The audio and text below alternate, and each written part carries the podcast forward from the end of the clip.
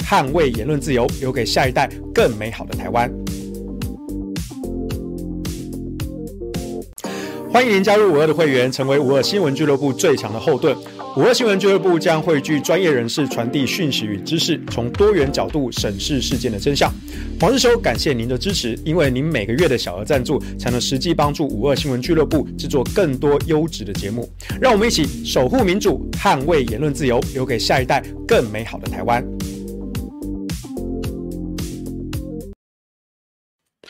Hello，各位观众朋友，大家好，欢迎来到今天的下班不演了，我是世修。好，那我们今天来聊一聊，就是二零二二年的选战即将开打，或者说已经开打了啊。那最近呢，各党都在炒初选的这个制度啊。那当然，今天发生一些事情啊，就是呃，最近因为大家知道俄罗斯跟乌克兰的军事冲突，然后有点紧张程度有点升高啊。那我个人是判断不会打啦，有很多理由，或许我们之后有时间再来详述啊。但是呢，就是从俄罗斯跟乌克兰之间，你可以看到，呃，台海之间可能也有类似的一个情况啊，这是值得我们去思考的。所以我看到今天有些朋友也在讨论说，哎，这个两岸之间的这些问题啊，是不是未来有可能会被开战啊？或者是台湾如果独立的话，会得到联合国的承认吗？对不对？好，所以我觉得这个东西都是非常现实，但是很。尴尬的这个议题啊，那尤其是今天我看到，呃，舒淇老师他有本新书啊，也是在讲台海的危机跟冲突。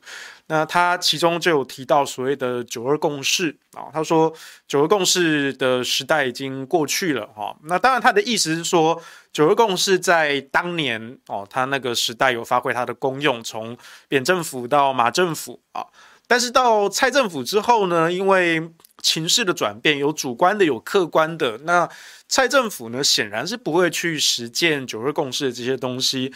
那两岸之间的这个来往就陷陷入了一个僵局。那国民党继续喊九二共识，这已经不是只有国民党喊有用的，而且现在事实上绝大多数人不太理解九二共识的内涵到底是什么。那我觉得。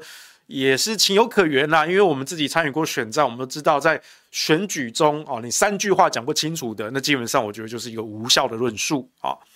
所以九二共识这件事情呢，反正就是台湾吵了这么多年哈。那我我个人的立场，我认为九二共识它在当年那个时代，它有它发发挥它的效用，可是，在现代它确实可能。我不敢说他他他过时还是怎么样，但是我必须说我们需要一个新的论述啊。那目前在蓝绿两党，其实我都没有看到一个新的论述这样出现，所以台湾在两岸之间这个关系中，其实不断处于被动的一个状态下。那民进党呢，不断的用大外宣、大内宣去塑造一种呃。没有种族差异的种族沙文主义，我每次念到这个都觉得非常的讽刺啊！就是在台湾，就像变成像当年美国的麦卡锡主义一样哈，我只要批斗我的政敌，我就可以扣他一个中共同路人的一个帽子哈。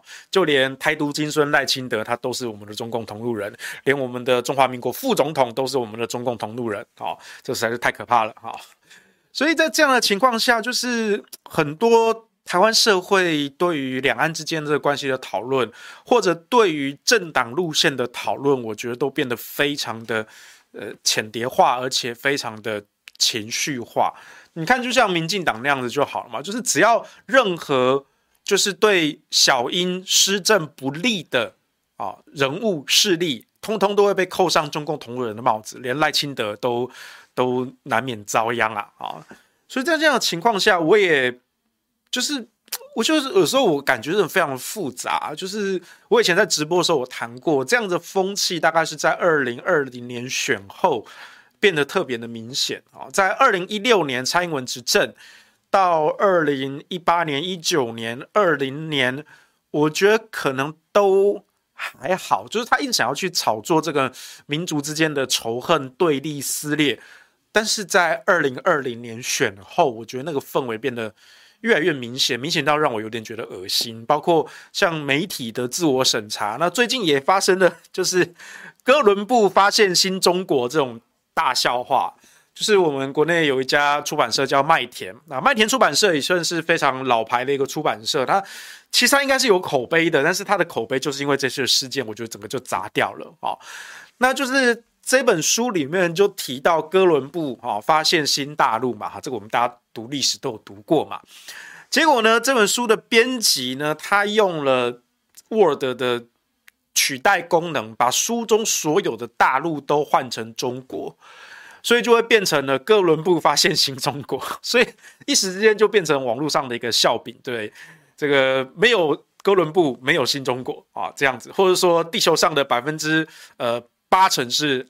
海洋剩下的百分之二十是中国，是类似像这样的一个笑话啊，所以我们要检讨的是，这不只是一个排版上的一个疏失，它不不是只有一个编辑上的偷懒，而是编辑为什么要把大陆通通置换成中国？这是一个非常带有政治意涵的行为。这个行为当然并不是官方强制的规定的。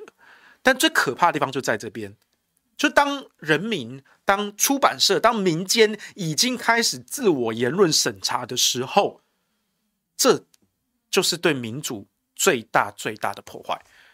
所以前阵子大家在吵这个事件的时候，大家嘻嘻哈哈，把这个事情当做个笑话。对，我一开始我也跟着笑了，可是笑一笑，我就觉得觉得这样子好，越笑越觉得心寒，越觉得可怕。就是在台湾之间，就是我们对于中国的想象是什么？对于中国的定义是什么？对于大陆的看法是什么？这些事情在台湾社会已经渐渐被模糊化了啊。那尤其像是九二共识这个东西，你你说也说不清楚啊。所以某个程度上，其实我同意，就是你现在这个时间点，好像已经是二零二二年了。你在谈九二共识这件事情，说真的，有多少人懂了啊？那今天当然，这个民进党的立委哈也有痛批说啊，这个九二共识啊，就是被中国共产党啊所所垄断呐啊，九二共识里面的一个中国就是中华人民共和国啊，对不对啊？你如果去拿着这个九二共识，你就是跟中共在那边一唱一和嘛，对不对？你就是要同样消灭中华民国啊等等。哎，你注意到，民进党现在已经开始变成中华民国的捍卫者了，这多么的讽刺啊！那国民党呢，当然他们的回应也是非常的。传统了哈，就是问民进党说：“你不要九二共识，那你要什么？那你有什么新论述？”好，我觉得这是这其实是两个层次的问题。第一个层次的问题是，九二共识确实它的时代已经过去了，它的阶段性任务已经完成了，所以现在这个时候，我也觉得九二共识已经不够使用了，它需要一个新的论述。所以国民党当然可以去批评说。民进党舍弃了九二共识，好破旧，但是没有立新，好，他没有创造一个新论述，所以目前在这部分的两岸论述、两岸沟通的桥梁就变成了一个真空，所以你只能放任的两岸的关系不断的恶化，然后台湾处于被动式、单方面的一个被动，啊，这样是一个非常非常不利的一个局面。可是另外一点，我们也要问说，那你国民党除了去质问民进党说，你不要九二共识啊！你们民进党不要九二共识，那请问国民党自己提了什么东西出来？目前好像也看不到。那所谓的中华民国主体性这件事情哦，也逐渐的被民进党用所谓的中华民国台湾，逐渐的这样子过渡过去。所以国民党过去每次到了选举的时候，都说自己是中华民国的捍卫者。那你们实际上捍卫了什么？哦，这点其实是我们要去去问的啊。不过今天我们要谈的话题并不是这么的高大上。我想要谈的问题是，因为最近这段期间，包括像是刚刚讲的俄罗斯跟乌克兰之间的冲突，然后反过来看台海两岸之间的这个关系，那又包括像是今天这个关于九二共识的这一个争论哈，我不是很想要去跟这些人搅和啊，但是呢，我有看到一些群友的一些讨论哈。所以他们在讨论说，哎、欸，国民党又没有这个新论述啊，然后国民党的这个政党的路线呐、啊，统独的路线呐、啊，是怎样怎样，就讲了很多哈。这个大家争论大概几百折哈，我没有参与其中，我只是就是看啊。那有时候我觉得这样子看看看，我是看的也是蛮蛮无奈的。就是我讲一句很现实残酷的话，就是你们在这边讲再多，其实也没有什么用。就是这些的几百则的讨论，它永远都还是停留在。期望着国民党的某个人，或是某一些高层，做出某种历史性的一个宣示，然后就一举解决国民党的定位问题、路线问题，还有两岸之间的统独问题。我从来都不觉得现实的政治有这么简单。好，如果现实的政治有那么简单就好了。又比如说，像是大家知道我们的好朋友朱凯翔啊，那还有像是我们的沈富雄沈大佬啊，我记得好像有一次沈大佬上那个凯翔的节目，他就那时候讲了，就是说。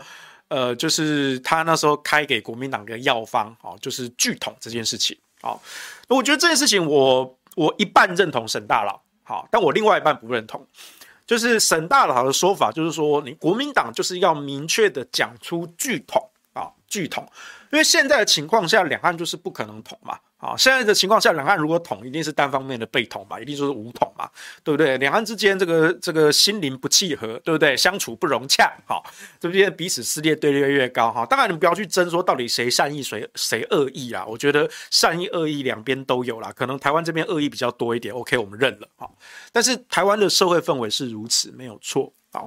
所以沈大佬就说：“哎，其实他觉得国民党应该勇敢喊出，在现在的情况下，两岸就是不可能统的，所以你应该就是光明正大喊出我巨统，我拒统啊。那巨统这件事情也符合台湾绝大多数的。”民意民心这件事情啊，当然我知道可能有一些蓝营的人可能不认同，尤其是深蓝的可能不认同。但这部分我认为沈大佬说的是一个事实啊，就是你看各式各样的氛围的转变，或者是民调的什么的，其实，在台湾这块土地上，大家的自我认同、国族认同确实是在改变的。哈，那我常常说了，我是一个民国派，但是我也说了，我们民国派在台湾处境是越来越艰难的，我们要同时。面对着绿营跟红营的红统派的这个绿独跟红统的这个夹击，对不对？有时候还这个深蓝也也也跟我们吵架，对不对？好，我们民国派其实处境非常的艰难，啊，所以在整个台湾，我必须要说，就是这样子的一个国族认同，随着客观环境的大改变啊。那我们主观的认同其实也逐渐在改变啊，所以以前我们也谈过像是课纲的问题，或者是两岸之间政纲的一些问题等等的，我从来都不认为说这些政治问题有这么的简单，好像说啊，我们只要讲一句啊，说啊，两岸之间的主张应该是怎样怎样讲啊，然后就是一句话就定掉了定位跟路线，又或者是说，哎，我们只要重新拿到执政权。然后呢，我们把这个课纲呢，把这个台独史观的课纲呢，通通都改掉啊，改回成我们的这个大中华史观啊。啊，当然哦，我要强调还是要以中华民国为正统啊，讲一大堆，但我都不认为这个东西能够真正的改变台湾的社会民心的这个氛围啊。我从来都不认为这个教育或者是公共的论述有这么简单。我真的觉得啦，就是因为我我们自己做公共倡议出身的，我们自己做 NGO 出身的哦，你都不知道公共论述其实有多么的困难哦。当你走到路上，好，不要先不要跟你讲说这么高难度的走到路上，你光是在网路上，你要写一个论述，然后说服一般的社会大众，你要注意，我讲的是一般的社会大众哦。不是那种知书达理，可以跟你学富五车掉书袋，连跟你吵架都可以拿来引经据典那种。就算他是绿的哦，他跟你跟你吵说，台湾的历史是怎么样啊？台湾的本土性啊怎么样这样？这个都不叫做一般的社会大众哦，请注意好。所以在网络世界也好，在现实世界也好，你讲再多这种东西，你有没有想过跨出同温层，跟那些真正的普罗社会大众？真正的普罗社会大众，就是那种很直观去理解的，你能不能给他一套安心的论述，他可以接受？真的，公共论述其实最最最基本就是这个。我们今天不是在跟你讲学术，我们今天不是在讲学术研讨会啊。那你要讲学术研讨会也可以啊，我们讲很多的科普知识啊，什么的法律啊、政治啊、经济啊、科学啊，可以讲很多。但你如果真正搞过公共倡议，你会知道这些东西都是曲高和寡啊。尤其在选举的期间啊，我们常常说有参与过选战的人，你应该都知道，三句话内没有讲清楚的论述，就不是一个有效的论述。因为没有任何一个人有这个义务停下来听你讲一个小时的课。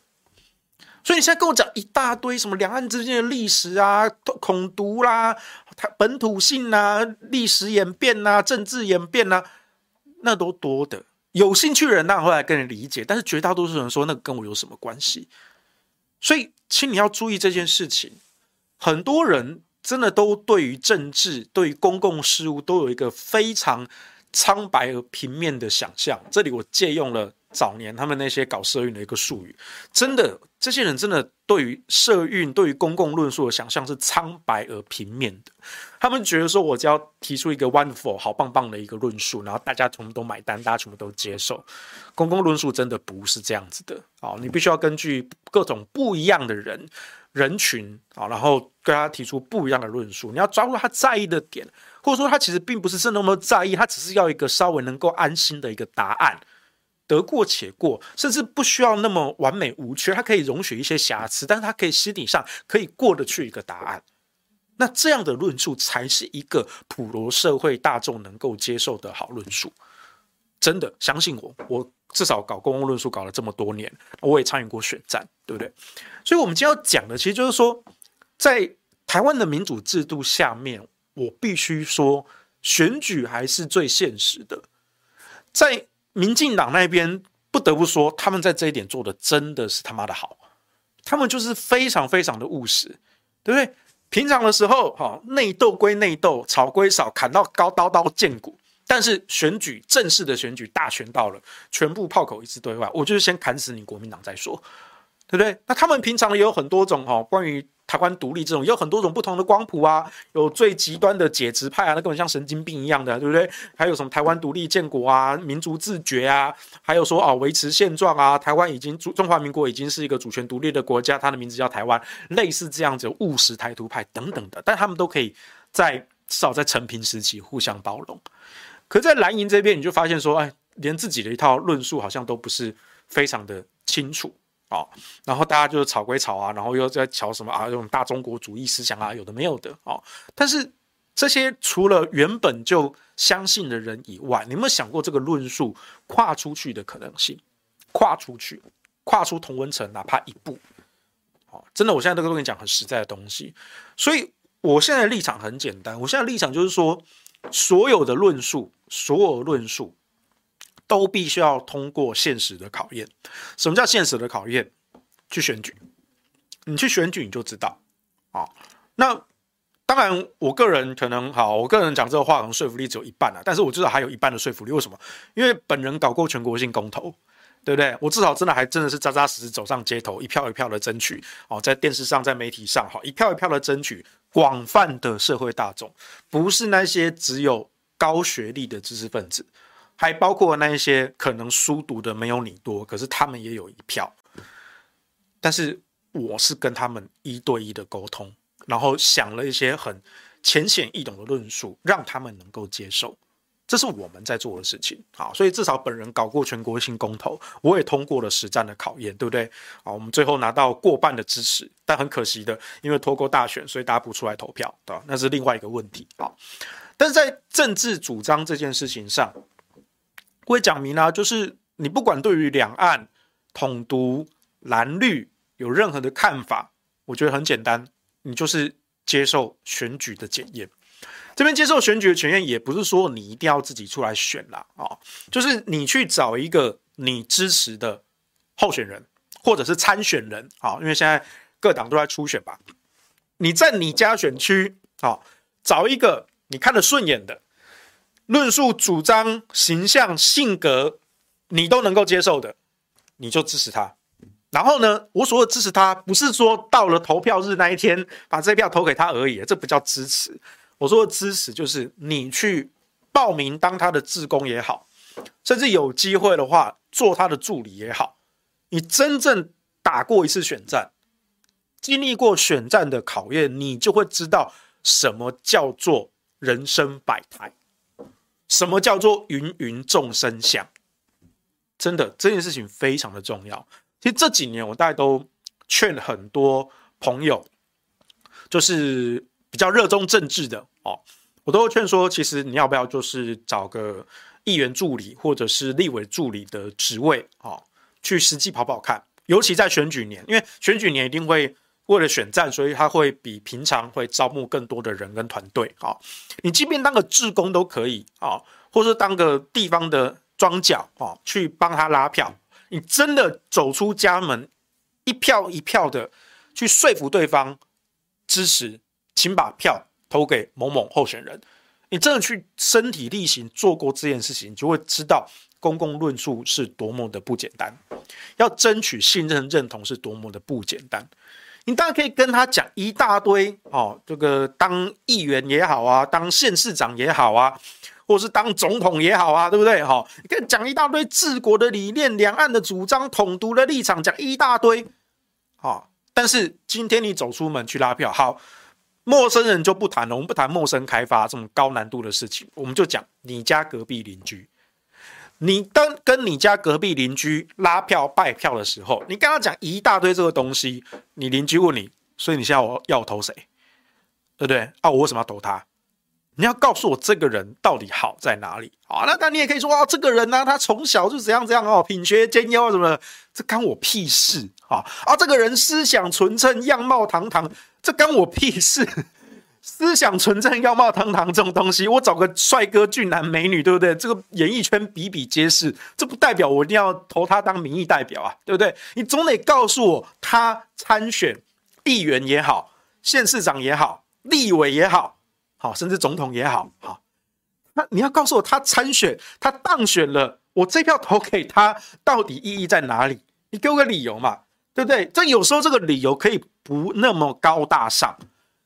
这理由有时候是可以很简单的，为什么啊？因为这个是啊，这个是这个我们这个台中子弟，对不对？北漂来台北，好，对不对啊？我们在台北打拼，哈，这个我们台中同乡会，哈，鼎力支持，哈，哎，这个是一个理由，哈，在这个同乡，哈，这个故乡的这个关系上，又或者说啊，他也姓黄啊，这是我们黄氏宗亲会，哈，我们黄家人就挺黄家人，对不对？好，所以这个可能也是一个，就是有时候人与人之间的关系。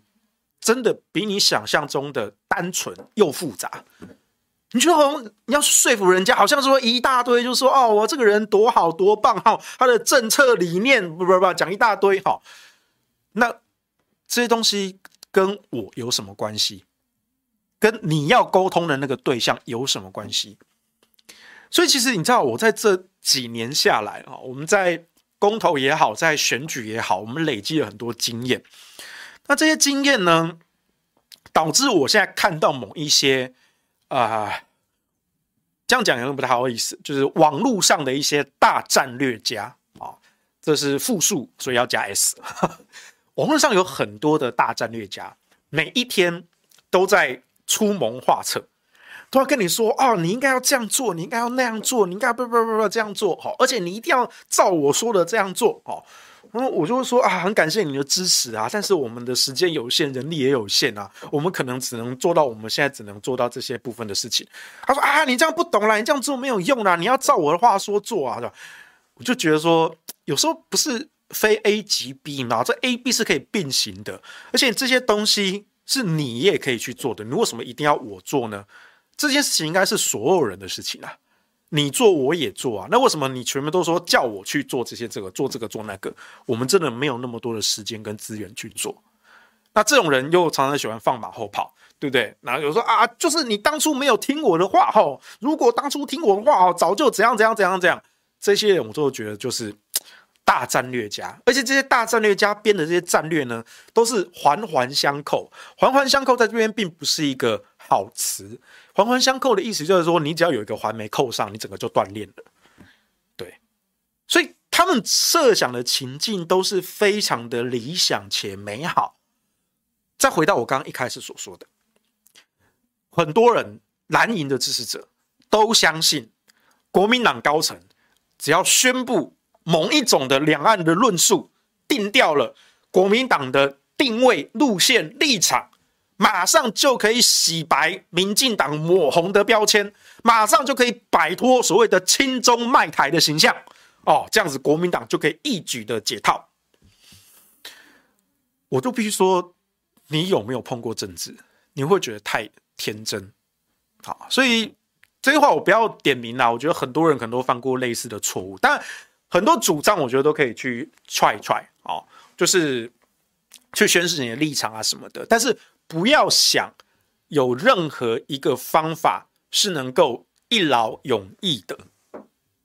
现实社会没有那么简单啊！我相信在各行各业，读书也好，工作也好，创业也好，都没有那个黄金公式，就是我只要做到这一步啊，我就绝对是百分之百的成功，保证成功。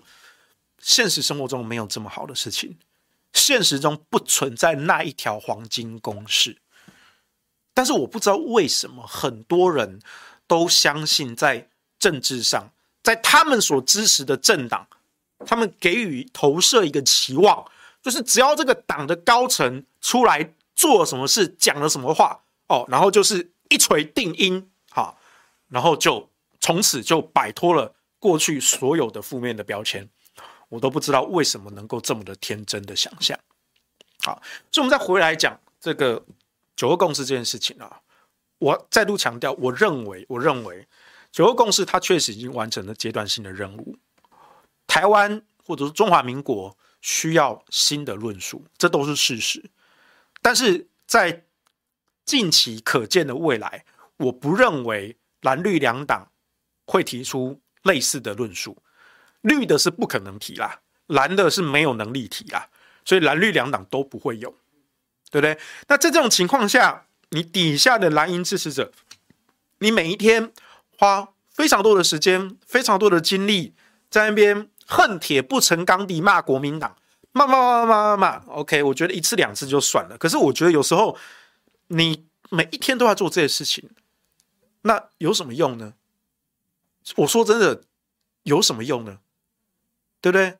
你如果说骂了有用，那高层听到了啊，高层也真的去做，你真的是有一些具体的、有执行性的、有可执行性的一个建议，那我相信国民党的管道应该都还算畅通，对不对？所以国民党其实很多人都愿意去做。可是如果说你讲的都只是一些很空泛的论述啊，就说啊，国民党应该要出来。对某种东西做某某的宣誓啊，这样子好。如果不照我的话做啊，难怪你国民党会输成这样子。我觉得这样子套句陈时中的话，大可不必啊，大可不必啊，因为我不认为现实的问题是这么简单能够被解决的。那现在现实的问题是什么呢？现在现实的问题就是一个多月之后或者两个月之后要初选啊。那这些议员的参选人很多，其实我都觉得还蛮优秀的。那这些议员的参选人，你说他们背负的一些政党的包袱也好，或者说呃地方政治势力的一些包袱也好啊，讲再多，但是重点就是眼前的问题啊。一个月后或两个月后的初选啊，不管要不要做民调啊，假设做民调好了啊，党内民调啦、全民调啦，能不能在初选中脱颖而出？这就最现实的问题啊。你一个人再有理想、再有抱负、能力再优秀，对不起，你初选没过，那就是。没有过，你这一次的参选机会就没有了。好，你就再等四年，好，或者再等两年啊。如果你两年之后要直接选立委啊，所以在之前我在中广的时候，我也谈过这个国民党的初选啊。初选这件事情，我觉得现在国民党弄得也是有点乱啊，就是那个青年加权的问题啊。不过我们今年今天没有要谈那么细，因为我觉得我已经讲过了哈。总之就是简单的提要一下，就是这个加权的比例高到。会扭曲原本的机制，跟我们在二零二零年的那个改革委员会所讨论的方向，大方向是符合的。可是你今年定出来的规则办法太过粗糙，你会变成新人加权叫做灌水虚胖。那灌水虚胖呢，就会导致非常多的副作用啊。所以呢，所有人都不会服气，所有人都觉得这个制度不公平。那我不知道这个制度到底是谁弄出来的。那我也可以。简单的套一下数字嘛，对不对？比如说以民进党来说，他们的加权大概只有百分之二十，然后他们没有所谓的新人优先的制度，所以你新人、老人都一起下来做初选的民调。那老人当然皮皮剉啊，为什么新人有二十趴的优势啊？可是如果新人加权的优势只有百分之二十，我觉得你老人输了就摸摸鼻子认吧。那我持一套数字给你看嘛。一个新人假设有百分之三十的支持度，诶，这很高哦。一个新人有百分之三十的支持度，这很高哦。那假设老将有百分之三十五的支持度，诶，高了五趴。可是新人呢，因为加权百分之二十的规则，所以呢乘以一点二变三十六趴。哦，我多加了六趴的加权，所以六趴跟三十五趴，三十六趴对三十五趴，诶，所以新人赢了初选，新人代表参选。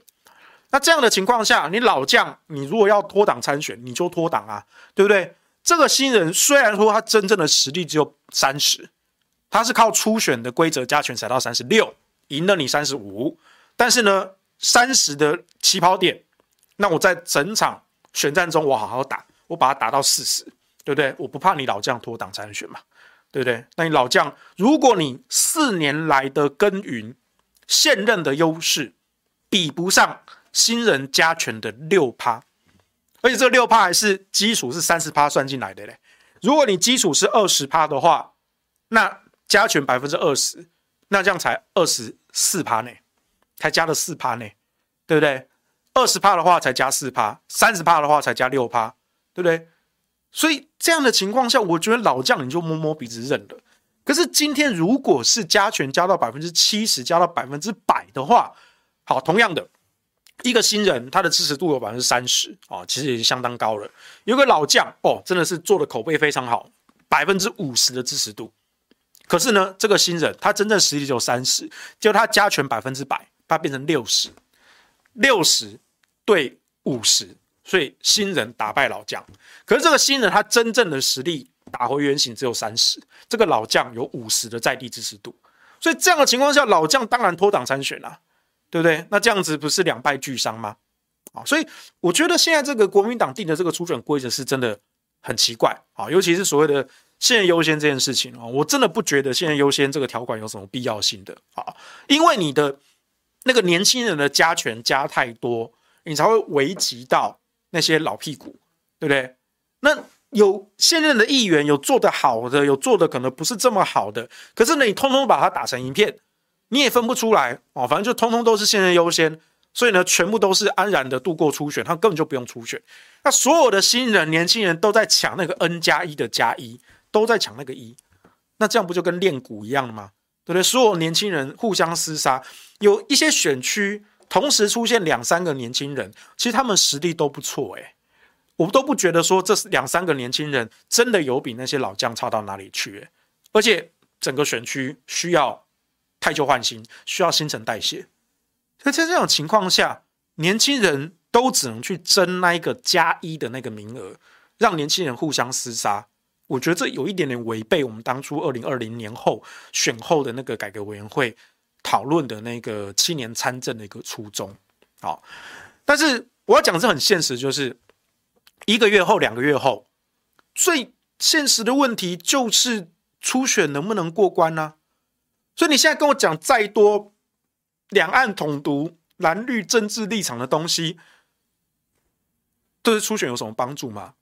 甚至我觉得对大选都没有帮助，因为今年是选议员呢，选议员你跟我谈这么多啊，那当然我相信民进党一定还是会把啊这种中共同路人呐、亲中卖台的东西，这个帽子一定永远都会扣上来嘛。可是这个东西就是我觉得民众也在看，因为二零二二毕竟是地方的选举，民众也在看这一招，其实有一点被玩老了，被玩老了哦。如果你一个候选人表现够优秀，我认为，我认为。应该不太会受到这样的影响，好，比如说你看，像今天好像那个台中市长的民调出来了嘛，卢秀燕遥遥领先嘛，对不对？林佳龙、蔡其昌、好何新纯，好都比不上，好，但是你看前阵子民进党打卢秀燕，连着颜宽恒一起打卢秀燕，打得多凶啊！结果呢，每一次回力标全部都回到林佳龙身上，那就是我们台中市府。就是反应迅速，对不对？哦，没有再跟你岁月静好的哦，非常有警觉性。我觉得这点很好，这点很好哦。二零二二选战就是要这样打哦，你让地方事事务回归地方事务，不要遭受民进党那种抹黑、带风向、带偏的。你跟他起舞，你就是被带走那个主轴。但是前提是你自己要有自己的主轴。为什么过去国民党都会被带走主轴？因为你自己没有自己的主轴。可是又有一些深蓝，每一次都想要把主轴设定在两岸统独上。我觉得你有没有搞清楚状况？好，没有关系。如果你坚持两岸统独都是最重要的问题，只有解决两岸统独，才能够做其他任何的事情。好，可以，请你参加选举，请你接受选举的检验，就那么简单。你认为只要国民党提出一套好的论述，就可以摆脱这些负面的标签？摆脱这些过去的包袱很好，那就下去选，啊，下去选，啊，我相信以现在国民党的制度来说，只要你坚持的要求，我觉得你可以在初选中得到一定的声量，对不对？你可以借机把这件事情看吵吵看嘛，看吵不吵得起来啊？哦，我是不太 care 啦，我是觉得说地方选举这种东西，你跟我扯两岸统独会不会有点太搞不太清楚状况啊？那当然，现在很多人就在提说，那现在各个县市首长大概要呃要由谁去选哈？尤其是呃台北，我觉得大概就是板上钉钉的，应该是蒋万安啦哈。那大家比较争议比较大，就是我们的强哥啦，啊，罗志强到底要去选哪里啊？有些人说要他去选桃园啊，那有些人想要去他去选高雄啊，那有一些人认为说都不适合啊，应该要这个继续经营这个大安文山啊，他原本这个议员的选区，然后两年之后呢，呃，从立委啊往上当立委这样子一步一步迈进啊。那我坦白说了，我目前心中并没有一个很明确的答案啊。不过我不支持强哥选桃园啊，这个我在之前广播我有讲过，不是很支持强哥选桃园，因为桃园这个地方它有一些地缘的关系，而且它光在地现任的立委就有三位啊，就有三位啊。那其他有其他的潜在人选，那个不要提啊，基本上参选大爆炸哈。那你罗志强去选桃园，除非。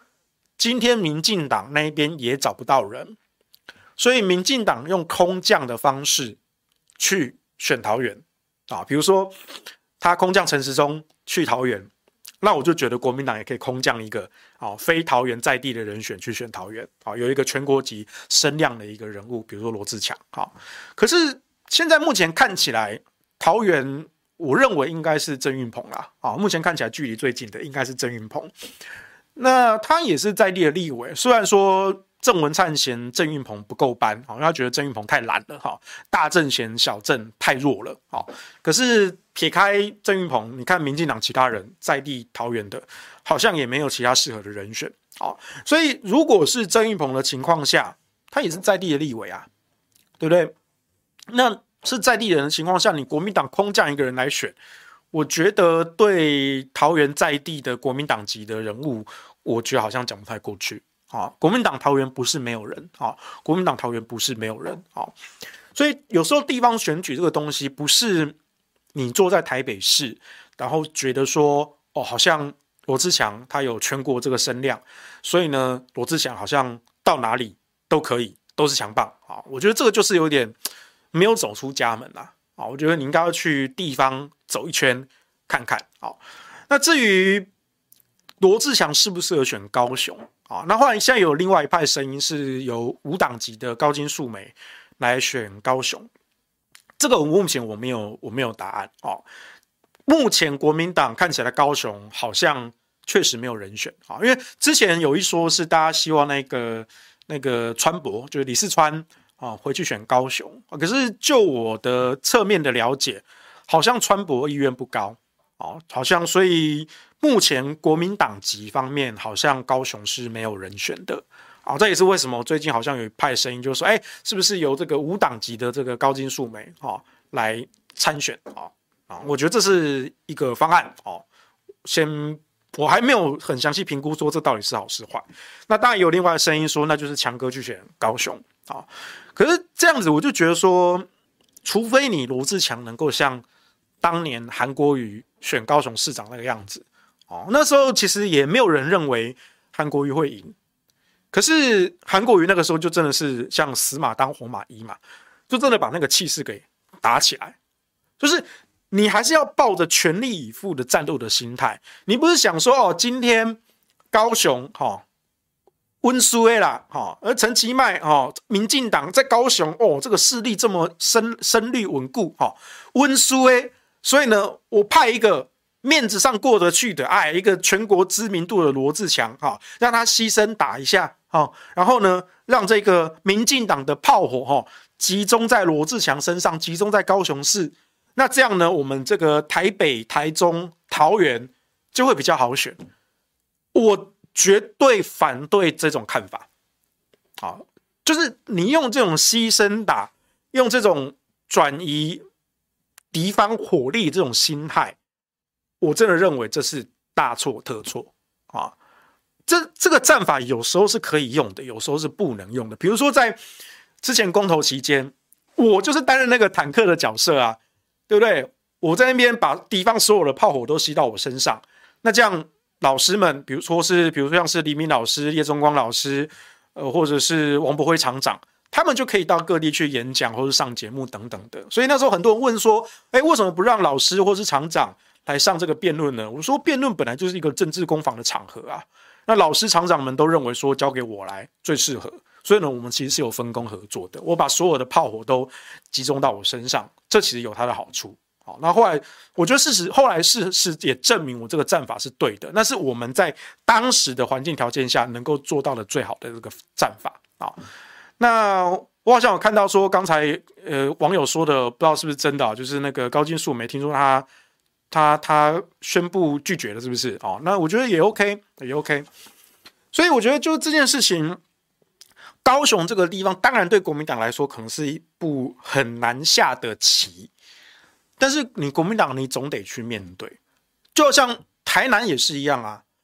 台南其实你也说它是一个很深绿的一个地方，可是国民党在台南也是有战将的啊，比如说我们的谢龙介，而且这一次谢龙介他就表态说他就是要选，哦，前前几届哦，我不知道为什么，我觉得谢龙介早就该出来了。但是呢，我也不知道为什么之前都轮不到谢龙介选，但这一次谢龙介他表态，那就是说，哎，我要来选台南市市长，而且他可能只做一届，什么之类的。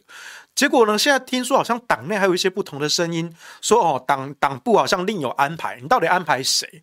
我目前台面上台面下，目前看起来唯一有机会的，我觉得他就是谢龙介啊，我不就真的不知道说你你你台南到底有谁有。比得过谢龙介这个人选的，好，我不知道你台南属意台南党部属意的人选是谁，哈，所以我觉得现在国民党这个初选，它的整个提名的策略是变得非常的混乱，变得非常的混乱。那我们再讲回台北市好了，台北市的话，我觉得大概板上钉钉就是蒋万安啦，因为听说北市党部好像也没有打算办办初选，好，所以大概就是用协调的方式。那我们之前看到很多的。媒体民调哈，大概看一看，确实罗志强在台北市确实是落后蒋万安一截的哈，这这这也是一个事实好，所以我觉得说在这样的情况下，你说你不办初选民调，我觉得也也也可以理解啦哈，不过到时候可能又我多生事端哈。那以蒋万安来说，那之前这个赵少康跟郝龙斌都鼓吹蓝白合嘛啊，但我也说了，这个蓝白合是。在台北市是不可能的啊！我也分析过，那是不可能的。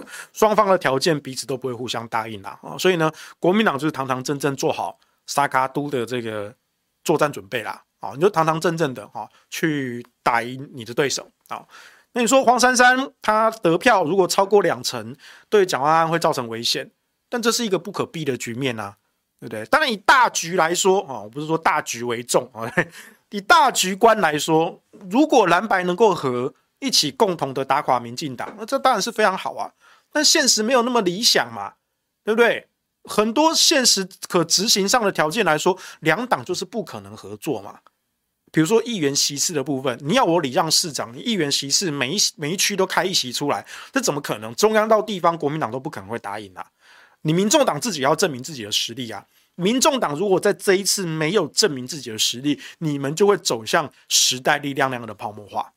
不要忘了，你们跟时代力量一样，党内还有很多民进党的内鬼在潜伏，这我们大家都知道了，对不对？你要不要抓的这个问题，你也不一定全抓得出来，因为民进党真的已经派了太多的内鬼在潜伏，时代力量被裂解的前车之鉴历历在目，民众党也有同样的隐忧。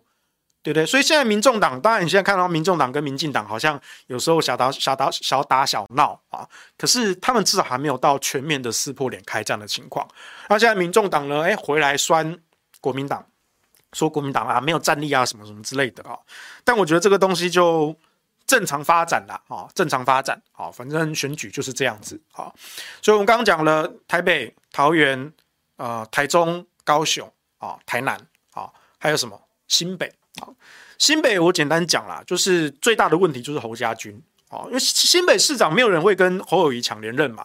那以目前民进党那边的人选来说，大概也没有人能够比得过侯友宜啦。啊，因为你看连台中卢卢秀燕，然后台北蒋万安，目前的民调都是领先的。那侯友谊在民调上当然也是领先的啊，但是民进党那一边到底要派谁？我是觉得派谁都没差了。我觉得双北啊，就台北跟新北，我觉得大概就是几个人选，就是挑挑着轮啦。要么陈时中嘛，要么林佳龙嘛。比如说陈时中选台北啊，阿林佳龙可能就丢去新北，对不对？或者反过来哈，因为最近郑国会动作很多啊。假设林佳龙选台北啊，那陈忠就丢去新北啊，对，至少跟侯友宜哈变一变，对不对啊？但我我相信，我相信侯友宜还是会连任的。但我要讲的不是市长的部分，是议员的部分，就是侯家军的部分。侯友宜是台湾政治史上第一个打破民主的机制，在自己选连任的同时，派自己的子弟兵想要进入市议会，左手监督右手，这就叫做打假球。我完全不能够忍受这样的事情。你这样跟民进党有什么差别？但很多时候我们都不相信监察院，对不对？因为监察院原本就是一个。纠举不法的一个机构，啊，他监督行政跟立法的一个部门。可是自从蔡英文总统指派了英系监委之后，还有我们的大局为重的陈菊院长之后，请问现在还谁谁还相信监察院的公正性？谁还相信监察院真的有监察的功能？没有人会相信嘛？对不对？哦，私烟案你办不办？你陈菊自己当总统府秘书长的时候，私烟案就是你搞出来的，你自己必不出门出门出面说明，哦，还有蔡总统出面帮你谈呢。总统府秘书长比总统还要大哎，哦，不愧是我大局姐，对不对？所以大局为重就是当时传下来的成语啊，大局为重比总统都还要大，什么时候跟身材有关了？对不对？我觉得民进党这些人，你们在你们的小英宇宙，整个洗脑记忆的能力真的很强哎！你们把自己的脑子都洗过一波了。大局为重，讲的是当时的私烟案呐、啊，是总统府秘书长陈菊比我们的总统蔡英文还要大，所以网络乡民都叫做大局为重啊。什么时候是跟体重身材有关的？真的要说体重、身材跟外形、外貌歧视，你们民进党自己喜欢把陈菊叫成花妈啊，都说啊花妈市长好棒，花妈市长。那花妈在漫画中的那个形象，难道不就是哎卷发、矮矮胖胖的吗？这不是你们民进党最爱叫的吗？你真的要问对女性的外貌歧视，那请问花妈市长这个称呼是怎么来的？所以不要再跟我洗记忆好吗？你们要洗脑自家人的记忆，你自己去洗。你们的小英宇宙要怎么发展？那是另一个代际。但是我们正常智能水平的，还有一些记忆力的，你自认为你不是金鱼的，只有七秒的记忆的那一种的，你觉得你不是金鱼的，请跟着我回想一遍。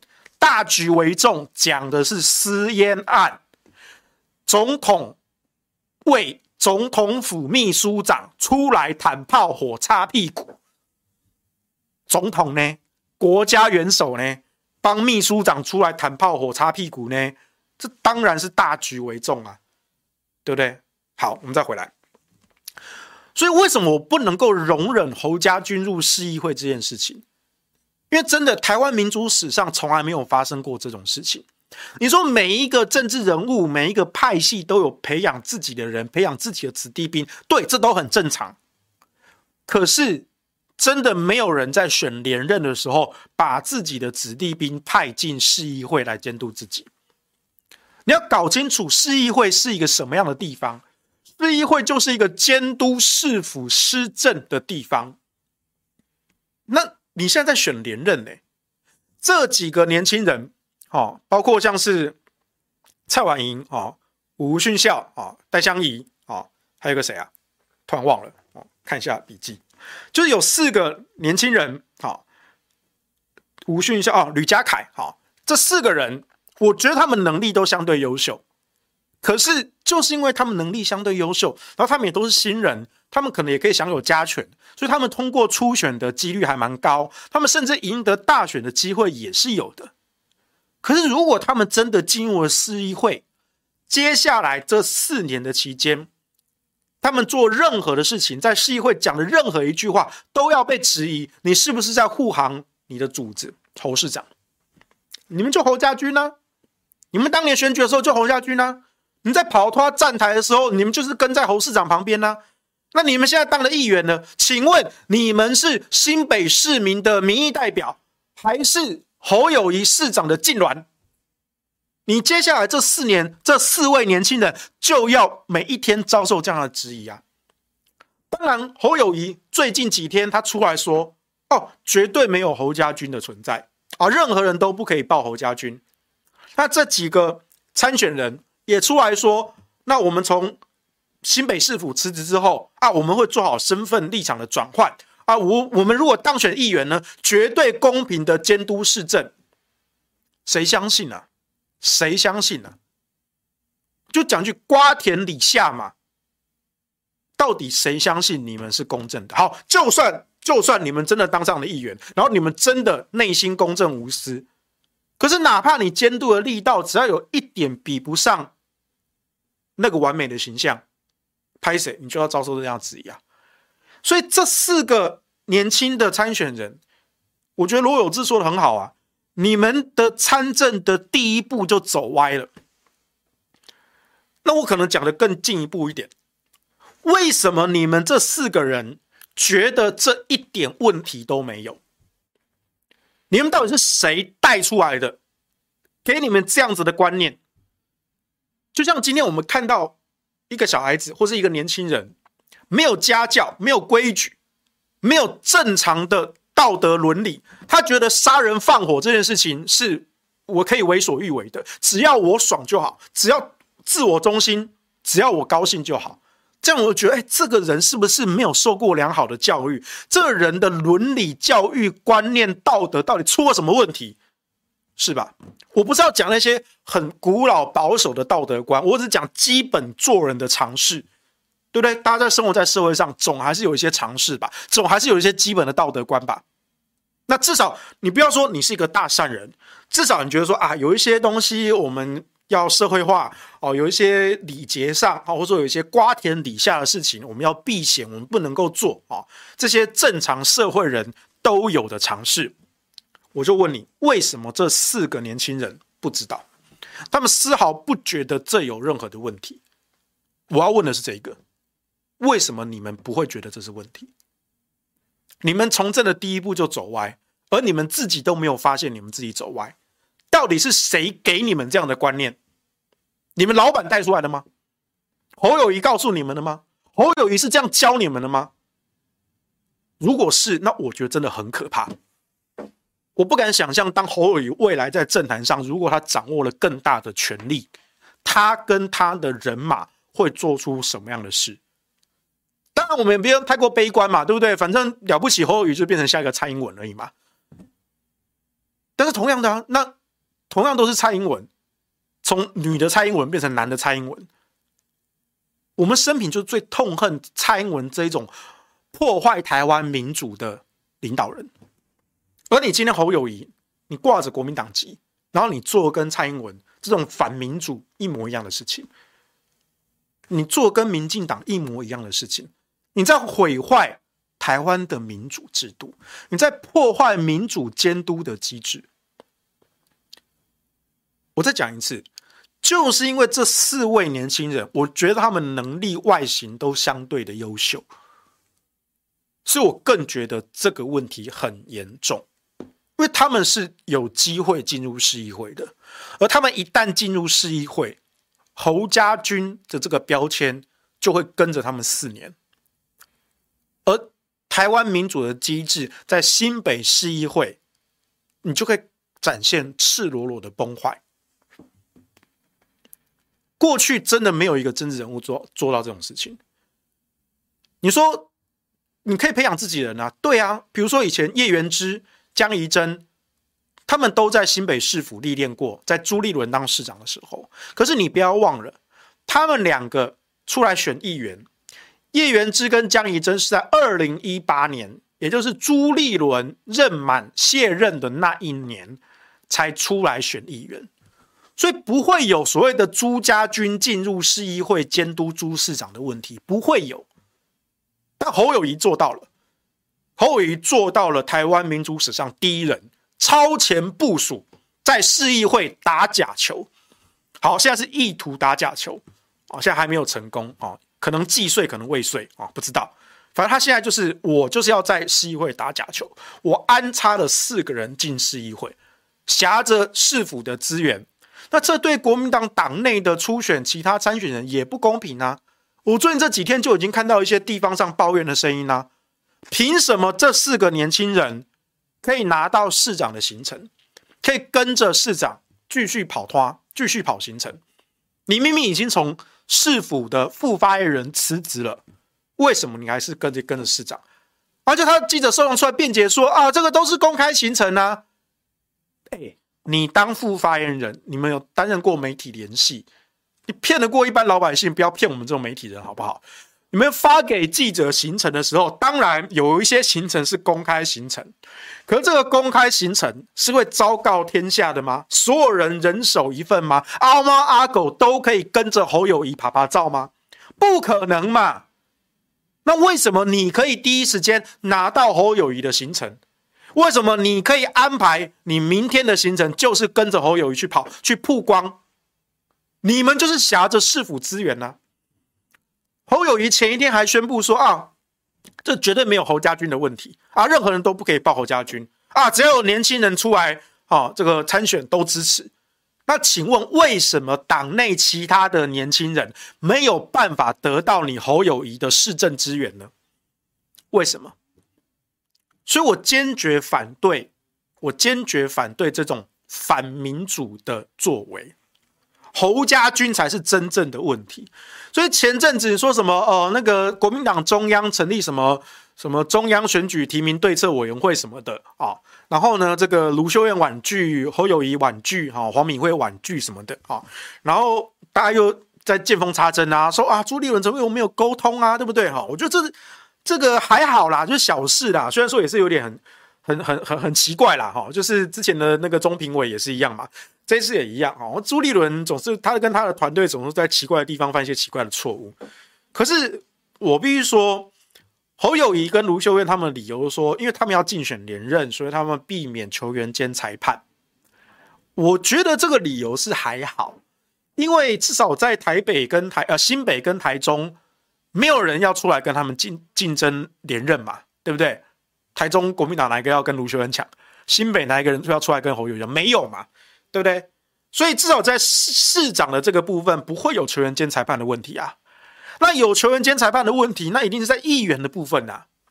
好，那议员的部分，你说侯，你说卢秀燕、侯友宜避险啊，避险归避险，那我觉得这也 OK，好，我觉得 OK。可是真正不公平的地方在哪里？在你新北市的侯家军啊。而且为什么我会有这个词叫侯家军？为什么没有卢家军？因为台中就没有这种问题啊。卢秀燕一样选连任啊，但是卢秀燕没有把她的子弟兵放进议员的参选名单里面啊，她没有要左手监督右手，她没有要派人进市议会打假球啊，这是你们新北的问题啊，我们台中可不搞这一套哎，所以真的所谓的球员兼裁判，球员兼裁判是新北市的侯家军才是最大的问题。